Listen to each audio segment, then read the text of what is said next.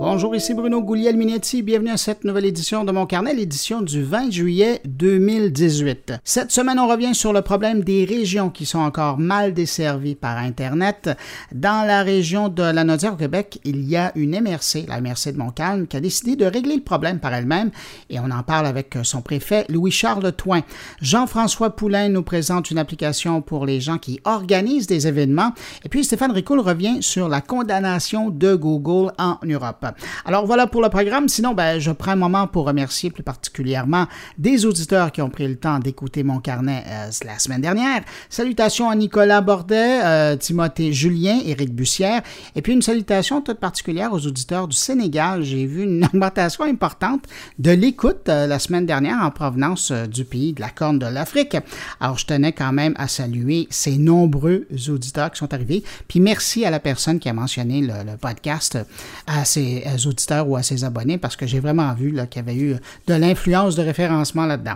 Alors à vous, merci pour l'écoute. Et puis évidemment, ben, à vous aussi qui m'écoutez présentement, je vous remercie de comme ça euh, de nous accueillir entre vos deux oreilles.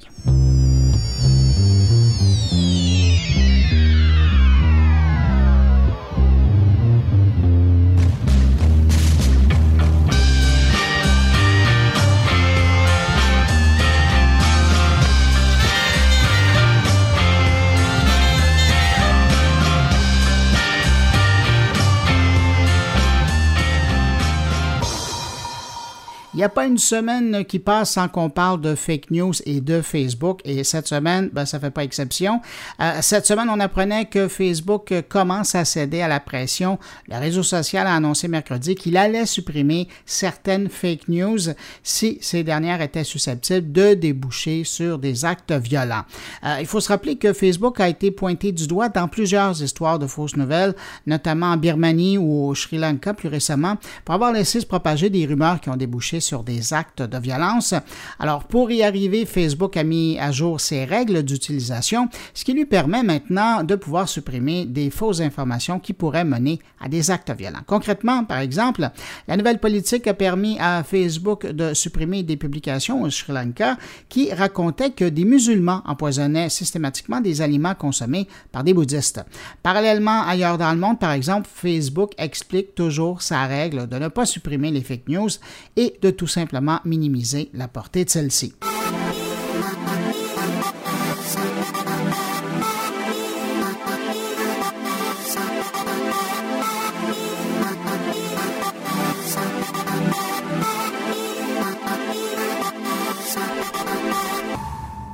Sinon, toujours cette semaine, Bloomberg a révélé les plans de Google en matière de domination du monde numérique avec son nouveau projet qui remplacera son système d'exploitation Android.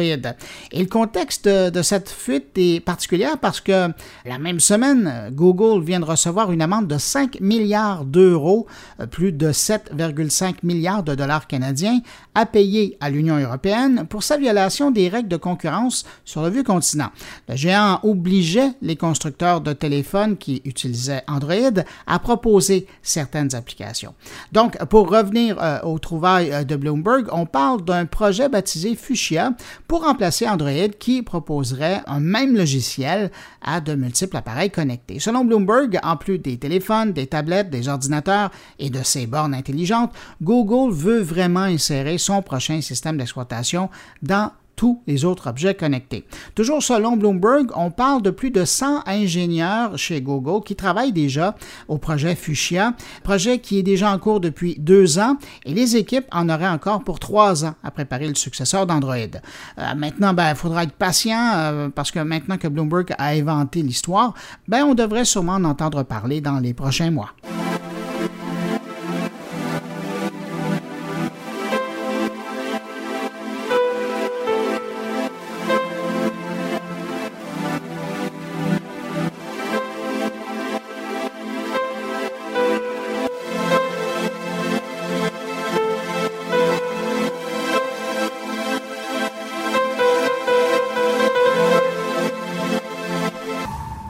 Si la rumeur s'avère fondée, en août prochain, en plus de son nouveau Galaxy Note 9, le fabricant sud-coréen pourrait bien présenter un tout nouveau produit dans sa gamme de produits, sa toute première enceinte connectée. Dans un marché où on retrouve déjà les HomePod d'Apple, les Google Home Max, sans parler des Sonos et des Bose, Samsung espère trouver des fans de la marque qui voudront s'équiper de cette toute nouvelle borne rendue intelligente par la présence de Bixby, l'assistant numérique de Samsung. Selon le Wall Street Journal, on parle d'une borne qui serait vendue au coût de 300 dollars américains.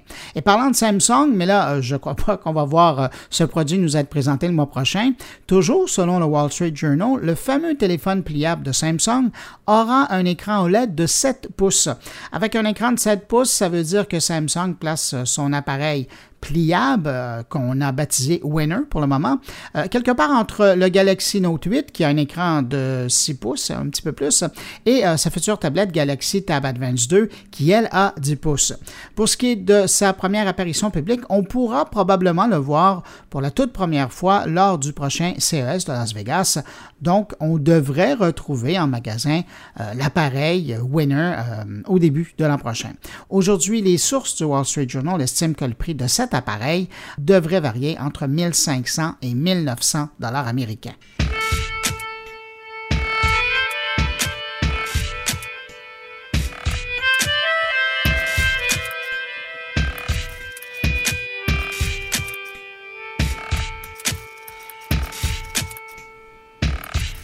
Netflix commence à déployer une toute nouvelle interface pour son application pour téléviseur, celle qu'on retrouve au sein euh, des télés intelligentes, mais également euh, celle qu'on retrouve au creux des petits environnements Android TV ou Apple TV.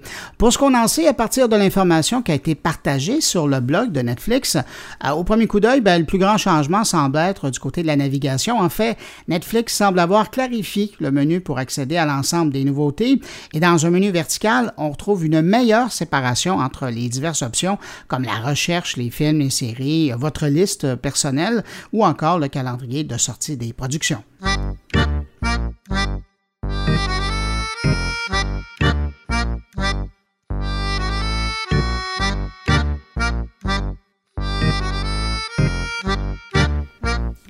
Un mot sur Instagram qui met de l'avant une nouvelle fonctionnalité. Depuis janvier, Instagram indiquait quand vos contacts avaient été connectés pour la dernière fois au réseau social, mais maintenant, Instagram signale systématiquement lesquels de vos amis sont en ligne, exactement comme les services de messagerie instantanée.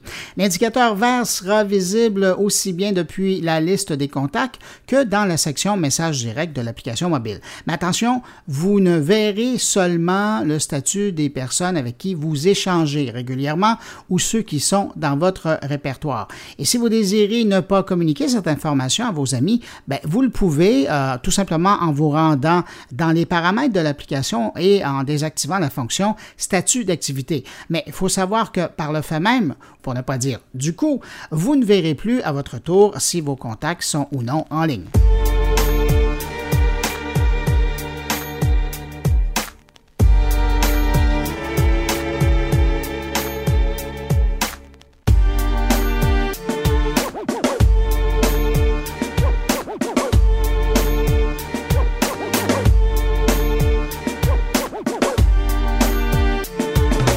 La compagnie émettrice de la carte de crédit Mastercard vient de faire l'acquisition d'un brevet qui permettrait de payer en crypto-monnaie à l'aide d'une simple carte de crédit. Évidemment, bon, c'est pas pour la semaine prochaine, mais Mastercard semble reconnaître l'avenir prometteur de la crypto-monnaie. Pour le moment, une carte Mastercard ne peut être utilisée que pour payer dans la monnaie autorisée par le gouvernement du pays où elle est utilisée, mais l'entreprise semble croire que cette règle pourrait changer. Cela étant dit, Mastercard rappelle que pour le moment, aucun produit de ce genre n'est encore offert sur le marché, peu importe le continent.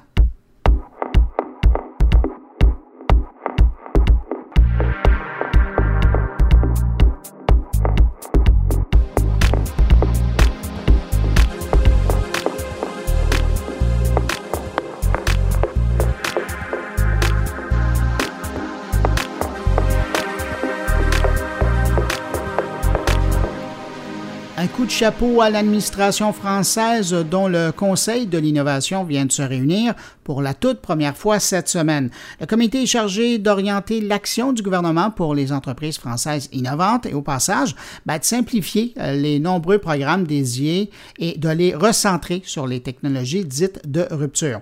Le Conseil chapeaute aussi, et ça c'est important de mentionner, un fonds pour l'innovation et l'industrie doté d'une somme de 10 milliards d'euros. Concrètement, ce fonds devrait investir 150 millions d'euros chaque année dans des projets liés à des grands défis technologiques qui seront définis par le Conseil de l'innovation.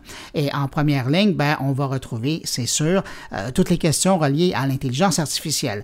Parallèlement aux grands défis, le fonds offrira également 70 millions d'euros sous forme d'aide individuelle pour des projets considérés comme de potentielles innovations de rupture, euh, celles qui pourraient permettre de faire des sauts technologiques vers le futur.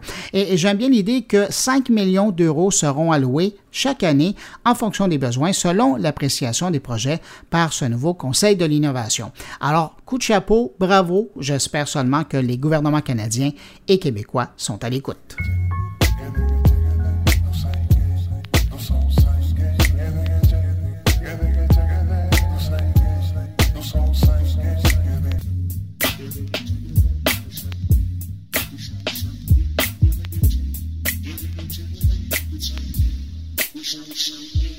Et puis une dernière information qui donne espoir en l'humanité je ne pouvais pas euh, commencer autrement, c'est Amazon qui vient à la rescousse des consommateurs qui ont l'habitude d'acheter des meubles à monter ou à remonter avec le temps.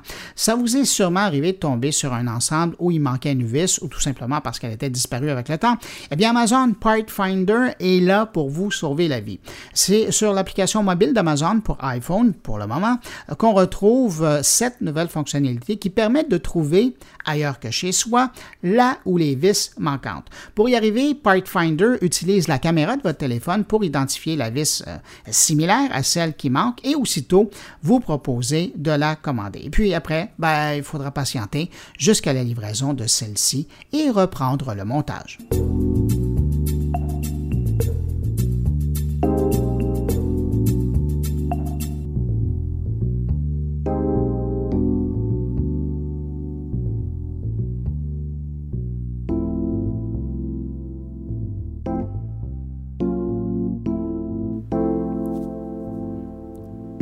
Comme je vous le disais en ouverture de mon carnet cette semaine, je voulais revenir sur le problème des régions qui sont encore mal desservies par l'Internet en guillemets haute vitesse. C'est le cri du cœur euh, du maire de la TUC cette semaine dans le Nouvelliste qui euh, a attiré mon attention sur le sujet. La municipalité est victime, euh, je suis poli, du manque de dynamisme de Québec dans le dossier.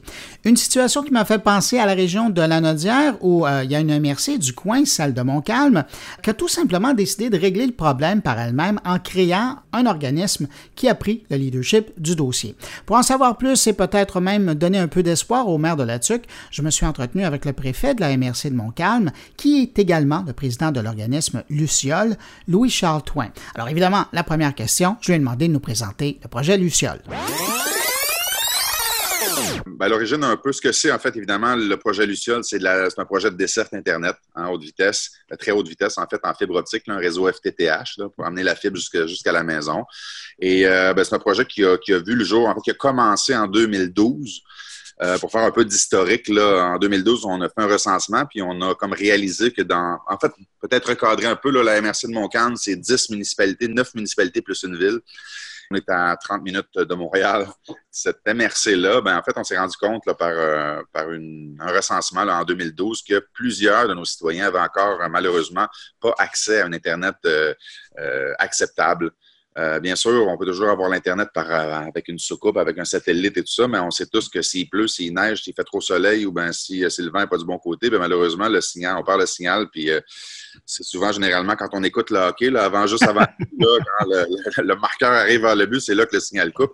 Et donc, euh, on voulait trouver une autre solution pour pouvoir euh, desservir nos citoyens. Puis, euh, après avoir fait beaucoup de démarches auprès des fournisseurs, des principaux fournisseurs, en fait, pour voir s'ils accepteraient de nous, de nous desservir, bien, clairement, le, la rentabilité économique pour eux n'est pas là. Donc, ils n'ont pas d'intérêt. Ils desservent nos périmètres urbains dans nos 10 euh, municipalités-villes, comme je vous disais tantôt, à peu près tous nos périmètres urbains où est-ce qu'il y a plus de densification. Là, les grands fournisseurs sont là, mais dès qu'on sort des périmètres urbains, où est-ce qu'on va autour des lacs ou en forêt ou en montagne et tout ça, ben là, où est-ce qu'il y a plusieurs maisons construites aussi, mais, mais qui ne sont pas, euh, pas aussi denses, évidemment, ben là, ils n'ont pas la rentabilité souhaitée, donc ils, n'offrent pas le service. Et, donc, vous, dans votre cas, euh, je trouve ça intéressant parce que, je le mentionnais euh, tout à l'heure, il y a eu un cri d'appel cette semaine du, maire de la ce qui m'a donné l'idée de, de, vous lancer parce que j'étais au courant de votre initiative. Dans votre cas, quand vient le temps de financer ce projet-là, Ottawa a participé, mais il n'y a rien eu de Québec, là. Euh, non, dans notre cas, euh, ben, en fait, quand on a lancé le projet, il, n'existait pas encore le programme de, financement de, Québec. Donc, euh, ce n'était pas là encore. nous autres, on travaillé avec le programme Canada 150, le Canada branché. Ouais. Ben, pour nous, honnêtement, on doit avouer que ça a vraiment bien été. C'est avec le, gouvernement fédéral, c'est un gouvernement qui est habitué de donner des subventions depuis de nombreuses années. Ils sont très structurés, ils sont ultra exigeants. Il faut que ça soit très, très, très détaillé. Évidemment, la demande aussi est exceptionnellement lourde à préparer, mais une fois qu'elle est préparée et qu'elle est acceptée, une fois que tu es dans la machine, euh, ça fonctionne vraiment bien. Après ça, c'est simple. Comme je vous disais tantôt, une analyse de la capacité du réseau existant a été euh, faite en 2012 parce qu'il faut savoir que notre MRC était déjà propriétaire, en fait copropriétaire avec la commission scolaire, de 100 km de fibre optique. Ce 100 km-là qui traversait nos 10 municipalités en fait, venait brancher chacune des hôtels de ville et les écoles. Ça, c'est dans le cadre d'un vieux projet du gouvernement du Québec. Exact. Et donc, c'est dit, en fait, la question qu'on a amenée, c'est de dire, est-ce que, est que par cette fibre-là qui traverse déjà nos dix municipalités, est-ce qu'on ne pourrait pas s'en servir aussi pour déployer un service pour les citoyens? Donc, euh, bien évidemment, ça, on n'était pas capable de répondre à ça euh, tout seul. Donc, on a engagé une firme qui a fait l'évaluation. Puis, ils nous ont dit, écoute, il y a 22 000 foyers dans mon calme. Si les 22 000 étaient branchés en même temps sur cette fibre-là, ben, vous seriez capable d'avoir encore du 100 mégabits partout. Donc, on s'est dit, wow! Quand même. Ça veut dire qu'on donc on a une capacité. Moi, je ne connais pas ça, la fibre optique. que je ne sais pas si ça marche pas. moi, je me dis, un, panneau électrique, à un moment donné, dans la maison chez vous, il y a un maximum. ça sature après. Ben, ça, il n'y en a pas de maximum. Donc, euh, en fait, ça fonctionne. On était bien content. La deuxième question qu'on s'est posée, on s'est dit, donc technologiquement, ça fonctionne. Maintenant, est-ce que financièrement, ça fonctionne? Parce que si c'est pas bon pour Bell, Vidéotron ou les grands fournisseurs, comment nous autres, on peut réussir à faire notre argent ou à tout le moins assumer nos coûts? Parce que, bien évidemment, leur objectif à eux est de faire de l'argent.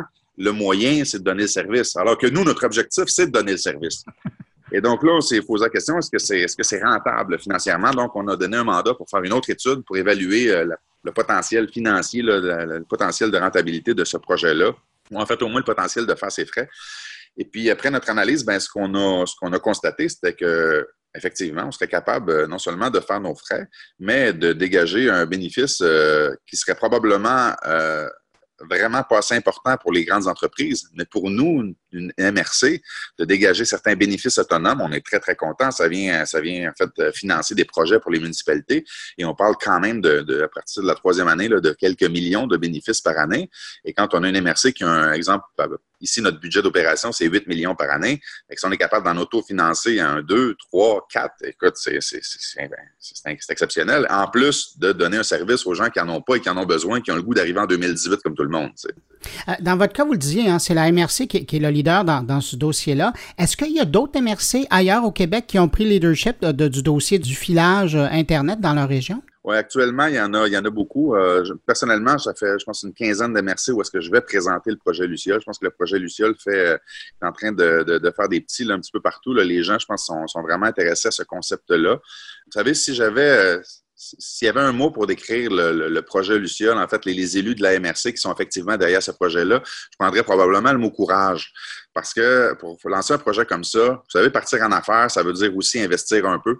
Puis des mhm. fois, tu investis des sous, puis après tes analyses, puis tes expertises, ben, le résultat dit, bon, non, malheureusement, le projet n'est pas rentable, tu ne pourras pas aller de l'avant c'est que quand tu fais ça avec ta propre argent, c'est quelque chose. Mais quand tu décides de prendre des fonds publics, il faut que tu sois cinq fois, dix fois plus prudent. Donc, de décider de faire l'analyse technologique, faire l'analyse financière. Donc, c'est des argents qui ont été investis sans trop savoir si au final, on irait, on pourrait aller de l'avant ou non. Heureusement, le résultat a été oui, ça va être bon, ça va être rentable économiquement, ça marche technologiquement, donc aller de l'avant, mais ça aurait pu être le contraire. Donc, les maires de Montcalm ont, ont eu l'audace, ont eu le courage de dire on prend, ça a coûté quand même quelques centaines de milliers de dollars pour faire toutes ces évaluations-là, ces, Et donc, eux ont le courage de le faire. Bref, je suis bien content pour eux autres. D'ailleurs, je serai ministre de l'Innovation demain matin. Tu sais ce qu'on ferait? moi, la, première chose que je ferais, c'est que je donnerais un 400-500 000 à toutes les MRC pour pouvoir faire leur évaluation. Bien avant de financer des projets de déploiement, ça, je dirais, on va financer vos plans d'affaires. Parce qu'une fois que vous allez avoir vu le plan d'affaires, vous allez voir que c'est rentable et vous allez avoir le goût que le gouvernement s'en mêle pas. le goût de faire ça vous-même et d'aller chercher des revenus pour vous-même. Vous savez, les MRC, là, on est habitué de gérer des réseaux. On gère des réseaux de on gère des réseaux sanitaires, on gère des réseaux de transport. C'est gérer un réseau, gérer un réseau de optique. Je comprends le bénéfice, évidemment, euh, pour les résidents, mais pour les municipalités, pour la MRC en général, c'est quoi l'intérêt premier de voir euh, sa région être maintenant branchée à l'Internet euh, rapide? Bien, il y a plein de raisons. D'abord, la première raison, c'est l'attractivité des nouveaux résidents. Hein, les gens qui veulent venir s'installer dans mon calme aujourd'hui, quand ils nous appellent, ils ne nous demandent pas s'il y a des cours de ballet jazz ou s'il y a du hockey le samedi. Ce qu'ils nous demandent, c'est qu'est-ce qu'on a comme Internet? C'est toujours la première question dans tous les hôtels de ville. Donc, l'Internet aujourd'hui, c'est obligatoire. On ne peut pas pas avoir ça. Et rapidement, quand on leur dit, ben, c'est le fun, vous avez accès à un satellite qui va être vraiment intéressant, normalement, ça prend cinq minutes, puis on sait qu'ils vont s'installer ailleurs. Au niveau des entreprises, c'est la même chose. Au niveau industriel, c'est la même chose. Il y a de plus en plus aussi, je parle d'entreprise, mais aussi de plus en plus de travailleurs autonomes qui ont besoin d'avoir un service Internet de qualité pour travailler de chez eux puis pouvoir transférer euh, l'information, transférer les données ou avoir accès à de l'information. Il euh, faut, qu'ils puissent entrer sur la toile puis aller chercher les informations qu'ils ont besoin. Donc, c'est vraiment nécessaire. On a beaucoup parlé de villes intelligentes euh, quand on regarde les dossiers au, Québec. Là, il y a Québec, Montréal qui essayent de prendre le leadership dans le dossier. Est-ce qu'on peut penser qu'avec un réseau comme le vôtre, on va pouvoir commencer à parler de municipalité intelligente? Bien, assurément. Euh, je, dis, euh, quand je tentais de convaincre mes collègues au début, ce que je leur disais, c'est un réseau, c'est un réseau. Vous savez, quand on a un réseau de contacts, là, Hein, une fois qu'on a un réseau qui est établi, là, que tu vends des chocolats ou des balayeuses, tu vas appeler tout le temps le même monde, puis à un moment donné, tu as ton réseau, tu as un bassin de, personnes qui te suivent. C'est la même chose. À partir du moment où on a un réseau d'établi, un réseau d'Internet qui, passe dans tous les foyers, ben tantôt, là, quand votre frigidaire va être rendu à vous annoncer que les tomates sont passées date, là, ben, il va être branché, évidemment, grâce à notre fibre optique. Quand on va pouvoir parler de télémédecine, parce qu'on manque de médecins ici dans le coin, qu'on va vouloir des diagnostics euh, à la maison, ben on est capable de faire ça. évidemment, les exemples là, manquent pas, on, pourrait, pourrait facilement devenir euh, effectivement une MRC intelligente. Ah, vous intégrez tout. Euh, là, dans les faits, Luciole, est-ce qu'il est opérationnel? Actuellement, on est en déploiement. On est en phase de déploiement. Euh, considérant que c'est un projet, c'est vraiment un projet de gestion participative parce qu'il y avait une grande demande des citoyens. on a décidé, au lieu d'ouvrir un département à la MRC, on a décidé tout simplement qu'on était pour créer un OBNL, un organisme sans but lucratif qui s'appelle MTFO, Montcalm Télécom et Fibre Optique et que cet organisme-là était pour être euh, dirigé, en fait, sous, un, l'égide d'un conseil d'administration qui serait composé d'élus et de non-élus à part, à, part égale. MTFO a été créé, Luciole étant la marque de commerce, là, mais MTFO a été créé en 2013-2014. Euh, par la suite, on était prêt à, faire feu, on était prêt à déployer. Mais là est arrivé le programme de subvention en novembre 2014. Est arrivé le programme de subvention Canada branché, Canada numérique 150 Évidemment, sachant que notre projet répondait à plusieurs des critères de ce programme-là, on ne pouvait pas se permettre d'aller de l'avant tout de suite. On a si on est capable de sauver euh, quelques milliers de dollars, ben ça vaut la peine déjà. On avait le projet total, c'est un projet de 13 millions, 12,9 millions. En fait, euh, le règlement d'emprunt que la MRC avait contracté, c'était 12,9 millions. Et là, ben, on est allé, comme je vous disais, euh, on a, soumis notre demande au, gouvernement fédéral et on a obtenu 4,7 millions de subventions. Donc, évidemment, ça, donne un bon coup de main aussi, euh, aussi pour, pour le départ. Et euh, par contre, ce que ça, a entraîné, par contre, c'est des délais. évidemment, en 2014, on était prêt à faire feu. Mais là, oups, avec le programme de subvention, il a fallu, bon, d'abord monter le dossier, l'envoyer, le temps qu'il soit traité. Mais 2015, vous vous rappelez qu'il y a eu des élections fédérales. Donc, ça, ça a entraîné des délais supplémentaires, le temps que les nouveaux arrivent en poste et tout ça. Donc, on a eu notre réponse du Canada 150 là, en juin 2016 seulement. Et là, après ça, ben, euh, le temps qu'on obtienne notre M30, ça, c'est le document qui, euh, en fait, je le résume ainsi, une fois que papa, qui est le fédéral, décide de donner de l'argent, il faut que maman, le provincial, accepte aussi. Et ce document-là s'appelle un M30. Ils font un décret ministériel qui accepte que papa envoie de l'argent. Et euh, donc, il a fallu attendre ça quelques mois. Et finalement, par la suite, euh, en octobre-novembre, on était en appel d'offres pour trouver qui, qui, serait le bureau de projet qui était pour gérer tout ça, parce qu'évidemment, les élus, nos connaissances sont très limitées en, en développement technologique comme la fibre optique. Et donc, on était allé en appel d'offres. Et puis, et puis voilà. Et là, ben, après ça, ils ont commencé, une fois le bureau de projet établi, euh, début 2017, ils ont commencé, en fait, toute l'année 2017, ils ont fait les relevés de terrain pour, euh, pour avoir un, plan d'ingénierie détaillé du réseau.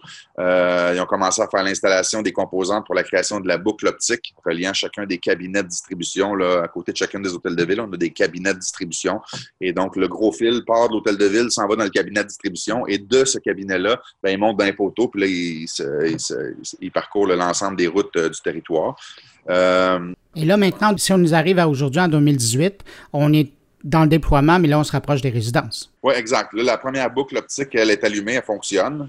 Euh, notre centre administratif, on a un siège social dans, lequel on, dans lequel on va pouvoir entrer d'ici à peu près 10 jours. Fait qu'on est très content. C'est là où les deux fils vont se toucher avec les, les, ordinateurs et tout ça pour gérer le réseau. Fait qu'on attend ça dans les prochains jours. En attendant, présentement, on a des demandes pour déployer euh, des demandes d'autorisation pour s'accrocher dans différents poteaux, là, soit dans le parc Bell ou dans le parc Hydro. 60% de notre réseau sera, sera enfoui, sera souterrain, et 40% sera aérien dans les poteaux de, de Bell et Hydro-Québec. C'est le problème majeur en des projets de déploiement comme ça, les autorisations en fait nécessaires pour pouvoir s'accrocher dans les poteaux des autres. Euh, évidemment, on s'en vient les compétitionner hein, dans un certain niveau, donc ils ne se forcent pas de temps pour nous, pour rendre ça facile. D'un autre côté, ils ont l'obligation de nous laisser, les services publics ont l'obligation de nous laisser nous accrocher, mais en même temps, ils profitent du, moment pour mettre, pour qu'on puisse, que, que, nous, on paye pour mettre à jour le parc de poteaux et tout ça.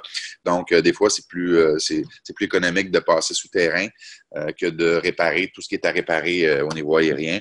Et puis après, ben, pour l'avenir aussi, une fois que c'est souterrain, ben, c'est pas sous nos intempéries, puis on n'a pas de location à payer, puis bon, il y a d'autres avantages. Bref, euh, c'est ça. Fait qu'on est rendu là. Présentement, on vient d'engager la présidente directrice générale il y a, trois semaines, Mme Isis Thiago de Souza. C'est honnêtement une sommité dans le monde de, déploiement d'Internet. Elle a été vice-présidente aux opérations chez Sogetel, une, entreprise de la Rive-Sud qui, a un, qui, a un, franc succès. On est très content d'avoir réussi à convaincre Mme Thiago de Souza de se joindre à nous.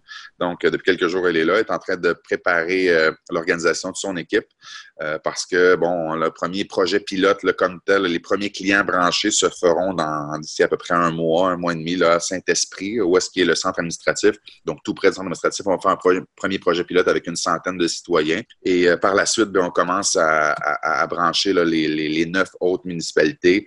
Et parce que notre objectif, c'est d'avoir terminé euh, l'ensemble du déploiement des 535 km de fibre optique qu'on doit déployer. Et on a l'intention d'avoir terminé ça au printemps prochain, donc euh, dans quelques mois. Donc, il y aura plusieurs équipes sur le, sur le terrain pour réussir tout ça. Donc, euh, voilà, on est là. Louis-Charles Toin, merci de nous avoir parlé de votre initiative. Je pense qu'il y a des gens un peu partout que vous allez faire rêver et je pense qu'il y a des MRC qui vont recevoir des coups de fil et des courriels. Ben, euh, je, l'ai dit souvent, on a déjà donné un webinaire avec la FQM, tout ça, puis je le répète avec grand plaisir à vos auditeurs. S'il y a des gens qui sont intéressés, si vous avez des, conseillers municipaux, des maires ou des préfets qui ont le goût d'en jaser, je suis entièrement disponible. Ça fait partie de, de la mission de MTFO. On s'est dit qu'une des choses qu'on voulait faire, c'est partager nos connaissances, partager notre expérience. Donc, on est très, très ouvert à donner des coups de main. On ne charge rien à personne. Puis, si on peut, si on peut juste partager l'information, on a hâte que le Québec arrive en 2018 euh, partout, particulièrement les communautés rurales. Donc, si on peut donner un coup de main, ça va être avec grand plaisir. Charles Point, merci beaucoup et puis bon été. Salut, merci.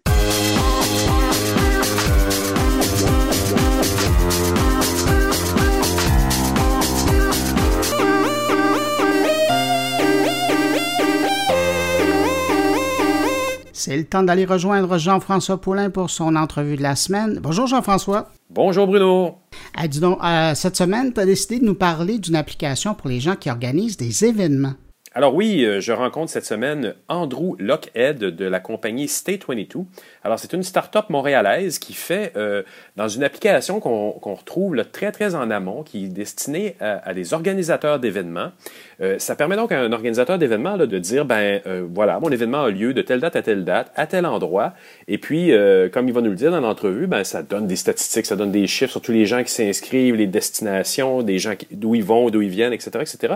Donc il y a, y a une expérience qui est à deux niveaux, donc pour les, euh, les utilisateurs ou les créateurs d'événements et pour les utilisateurs, mais les gens d'affaires qui vont assister à ces événements-là. Puis ça représente un gros chiffre d'affaires pour les hôtels puis les, les, établissements de ce genre-là. C'est plus que 50 de leur, chiffre d'affaires.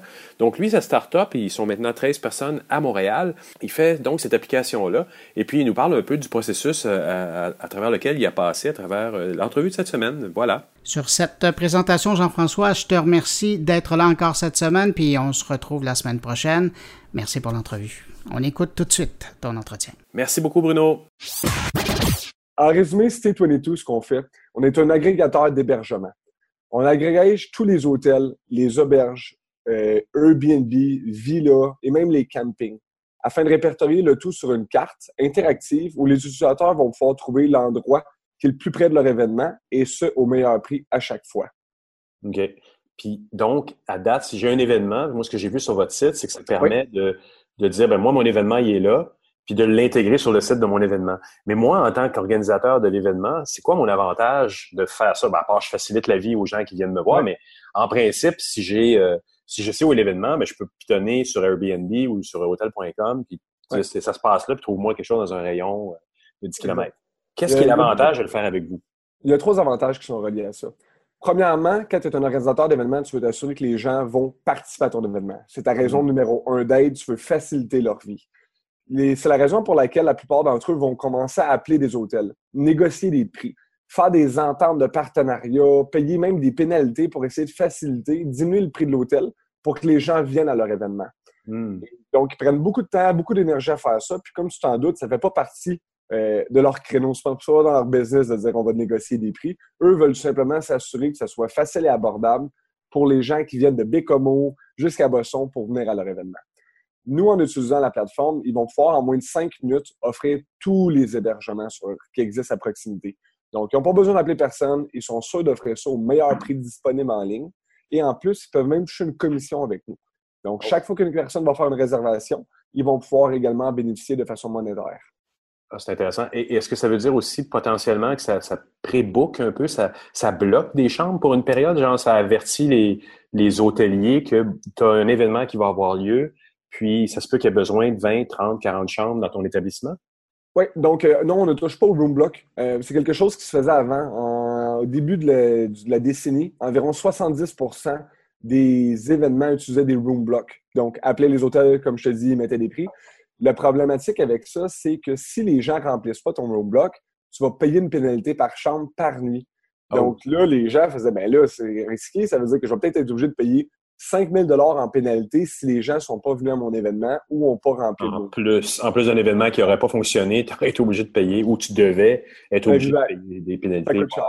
Et comme tu t'en doutes, avec les hébergements alternatifs comme Airbnb, la plupart des gens veulent simplement aller réserver où est-ce que ça leur convient. Est-ce qu'ils veulent être près de l'événement et est-ce qu'ils veulent être un peu plus loin downtown, euh, dans le centre-ville, ou est-ce qu'ils veulent plus être situés en bordure de l'eau? Donc, ils veulent avoir la liberté. Et le frais d'offrir seulement un, deux ou trois hôtels partenaires, c'est pas suffisant pour, euh, pour cette nouvelle génération-là. Et, et, pour l'utilisateur, donc on connaît l'avantage de, de l'hôtelier, pas de l'hôtelier, mais de l'organisateur d'événements là-dedans, c'est de pouvoir dire voici tout ce qui est disponible autour de chez moi. Ça avertit quand même l'hôtelier ou pas, pas, du tout? Ici? Non, juste on, ne touche pas en lien avec l'hôtelier. On est directement connecté via leur système de réservation central, mais on n'est pas en lien direct avec eux. Euh, pour l'utilisateur, c'est qu'avant, on devait aller sur. Euh, tu utilises sûrement un Expedia, un Booking.com ou un Trivago, je Oui, oui, oui. Exact. Et là, après ça, il fallait que tu ouvres un autre euh, onglet sur ton ordinateur avec Airbnb. Là, tu comparais les prix qu'il y avait.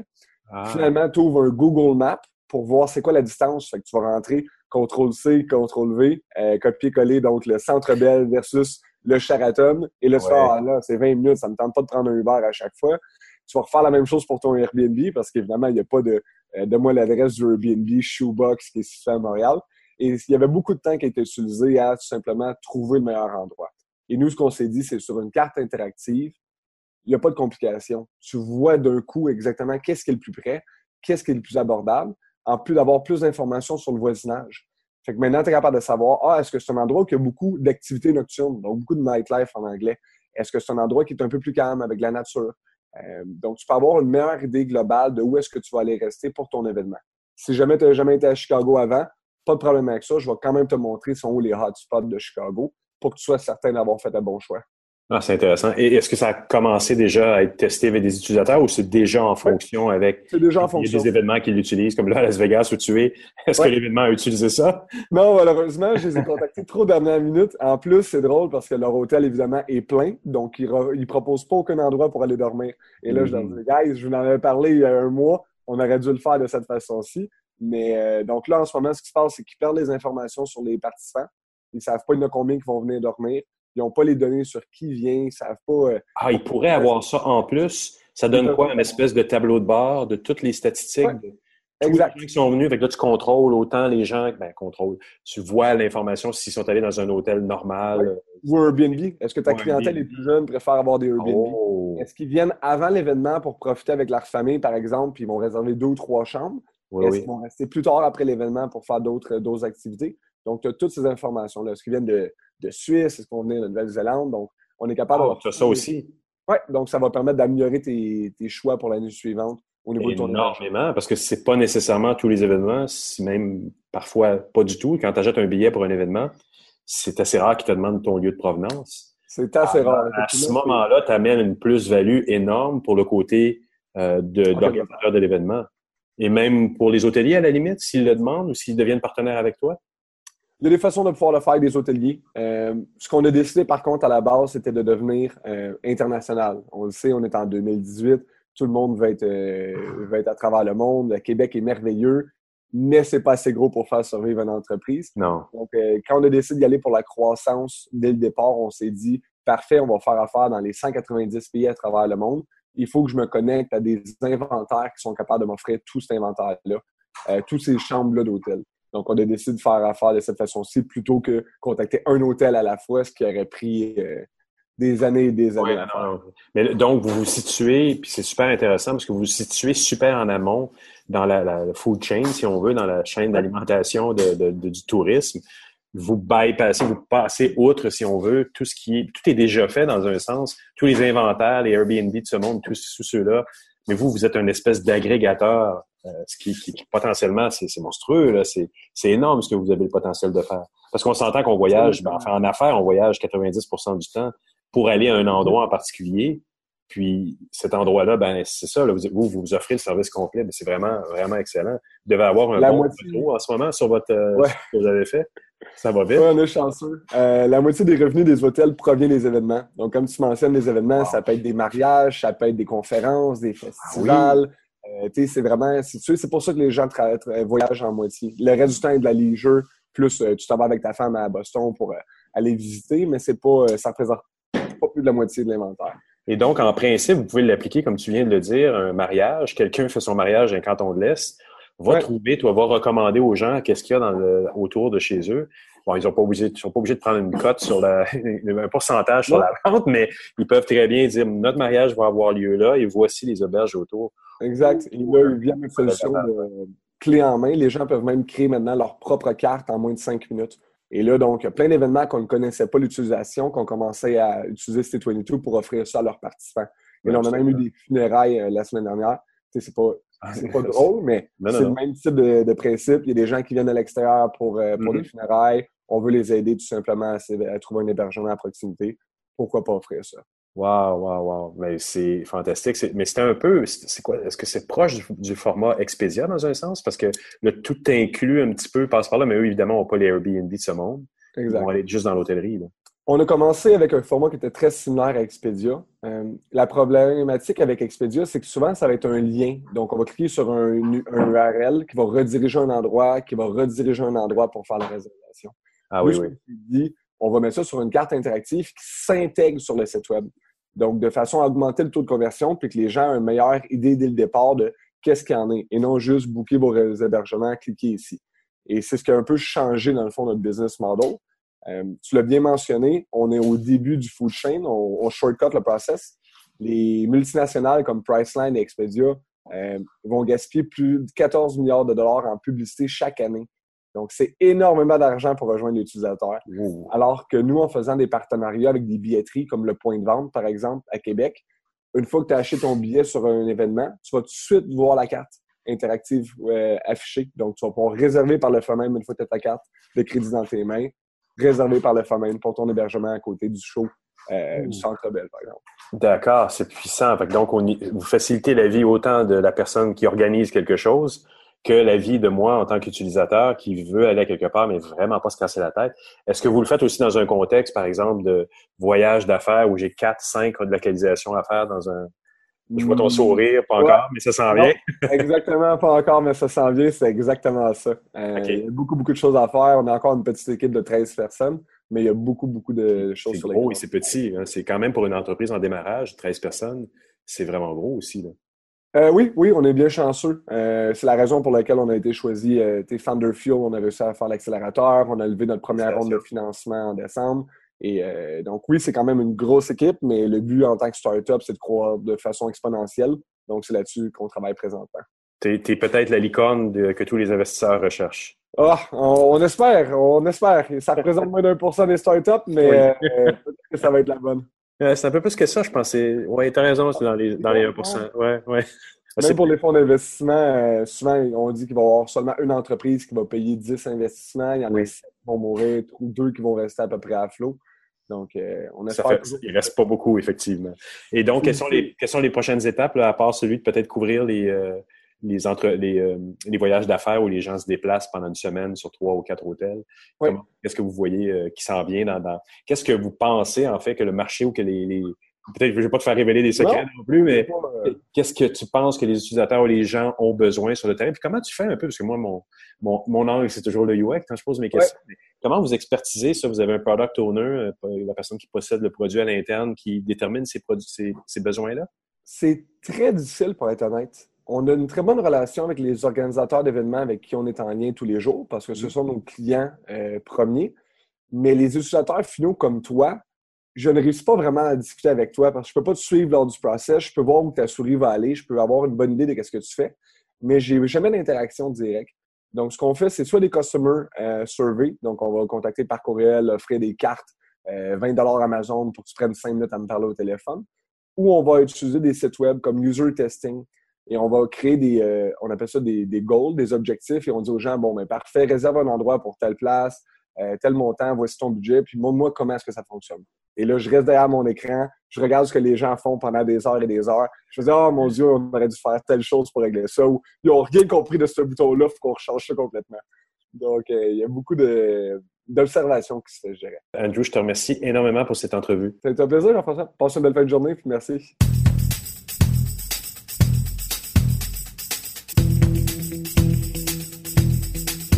Juste avant de terminer cette édition de mon carnet, place au billet de Stéphane Ricoul et cette semaine, Stéphane s'intéresse à la condamnation de Google en Europe.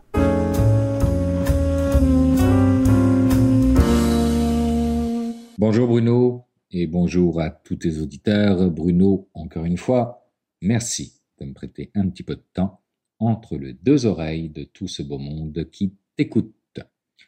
Bruno, on va parler de très gros sous aujourd'hui on va parler de 4,34 milliards d'euros qui correspond au montant de l'amende que l'Union européenne inflige à Google pour abus de position dominante.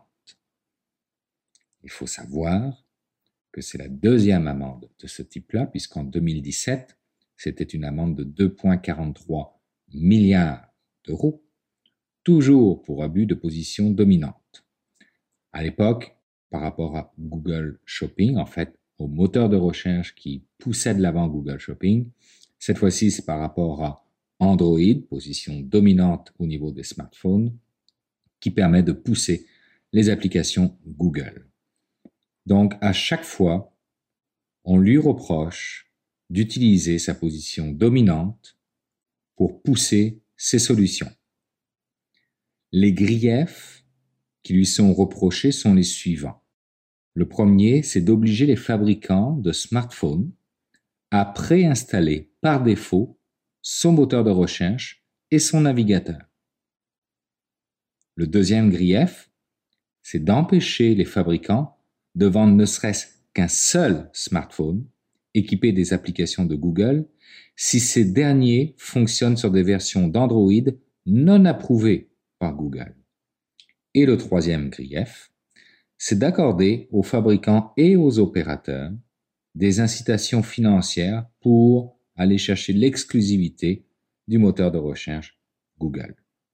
La première amende, celle de 2017 de 2,43 milliards d'euros, est aujourd'hui en cours d'appel de décision. Je gage ce que vous voulez que Google, pour la deuxième amende de 4,34 milliards d'euros, va également aller en appel de décision. Il y a également une troisième enquête pour abus de position dominante qui est en cours. Probablement qu'en 2019, une nouvelle amende sera infligée à Google. Cette fois-ci, c'est pour tout ce qui concerne Google AdSense. Donc, la volonté non cachée, voire clairement énoncée, est de tenter d'aller chercher un démantèlement de Google. Dans les années 90, Microsoft avait goûté à la chose, mais avait réussi à coup de démarches euh, au niveau légal d'éviter ce démantèlement.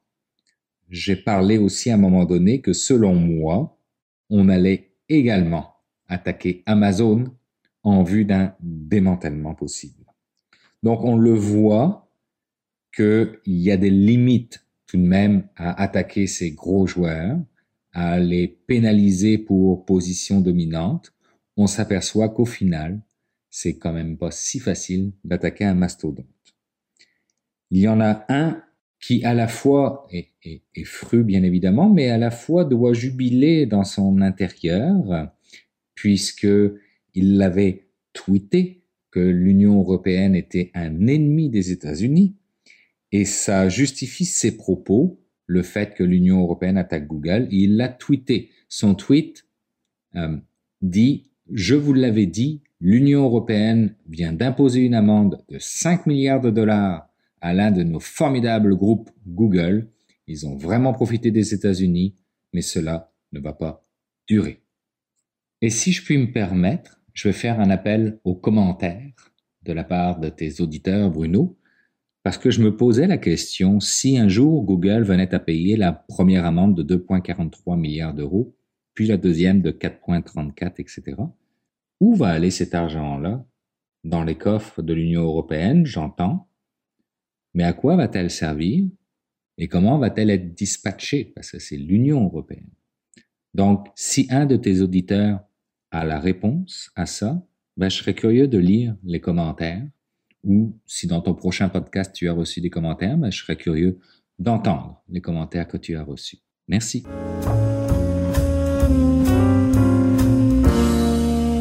Oh, la belle question, Stéphane. Euh, d'ailleurs, vendredi, on apprenait que la France espère avoir quelques centaines de millions euh, dans euh, ce montant qui sera cédé à l'Union européenne. C'est Google décide de payer. mais bon, vous l'avez entendu, si vous avez des idées concernant la redistribution de ce butin, vous pouvez écrire à Stéphane pour partager votre réflexion. Sinon, eh bien, c'est avec le billet de Stéphane Ricoul que se termine cette édition de mon carnet. J'espère que vous avez apprécié. N'hésitez pas à passer le mot autour de vous. Je vous le répète chaque semaine. Si vous pensez que mon carnet peut intéresser de vos amis, vos abonnés, vos collègues. Vous passez le mot. Vous leur dites, nous, on est là au poste. Si vous désirez me laisser un mot, vous pouvez le faire en passant par la page Facebook de mon carnet, par le biais de mon compte Twitter sur la page SoundCloud de mon carnet ou encore tout simplement par le blog à l'adresse moncarnet.com. Merci d'avoir été là. Je vous souhaite de passer une excellente semaine. On se retrouve la semaine prochaine pour une nouvelle édition de mon carnet. Au revoir.